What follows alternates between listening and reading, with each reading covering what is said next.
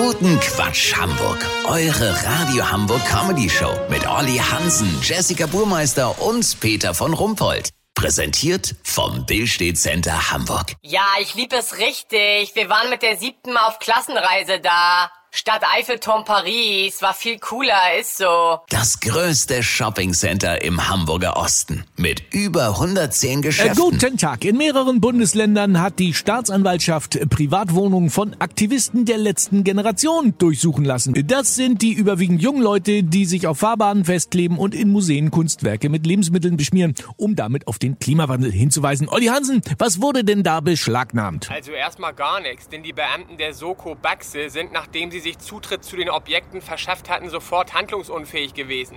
Und zwar, weil gut die Hälfte der Wohnungen vom Boden bis zur Decke mit doppelseitigem Klebeband präpariert waren. Die schwer bewaffneten Polizisten sind daran backen geblieben wie die Stubenfliegen an einer Klebefalle.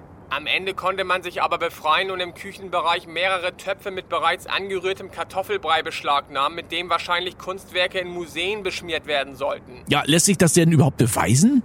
Nicht wirklich. Die Anwälte der Aktivisten weisen auf die große Menge Fischstäbchen hin, die in verschiedenen Gefrierkühltruhen gefunden wurden. Das deutet definitiv auf ein privates Mittagessen im größeren Rahmen hin. Viel interessanter ist aber, dass in einer WG in Neuruppin zwei positive Schwangerschaftstests sichergestellt wurden. Das lässt vermuten, dass es sich hier um eine Splittergruppe der letzten Generation handelt.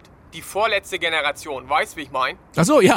Aber mal ganz ehrlich, äh, sind diese Hausdurchsuchungen denn überhaupt gerechtfertigt? Gibt viele Juristen, die das anzweifeln. Auch die Razzia bei Prinz Heinrich dem 13. aus der Habsburger Klapskalli-Dynastie schien leicht übertrieben. Ob der lose Zusammenschluss von hochgradig verwirrten sogenannten Reichsbürgern wirklich den Staat gefährdet, ist umstritten.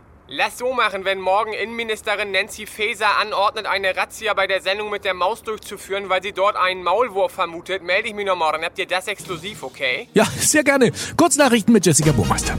Berlin, Zugang zum Deutschen Bundestag nicht sicher genug. Ganz ehrlich, das war doch immer schon so, dass ein paar Idioten es da reingeschafft haben.